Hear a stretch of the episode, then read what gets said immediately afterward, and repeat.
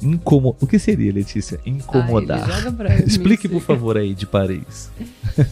Ai, incomodar é, é quando algo te incomoda, é quando algo não, não te faz bem, né? Você não se sente bem com aquilo ali. Aquilo ali está te perturbando, está te incomodando. Sim, perturbar, né? É, Tirar a paz de outra pessoa, né? Sim, exatamente. Tirar a paz, é, atrapalhar, enfim. Mas não necessariamente o incomodar é uma pessoa incomodando outra. Por exemplo. Ah, sim, algo, é, né?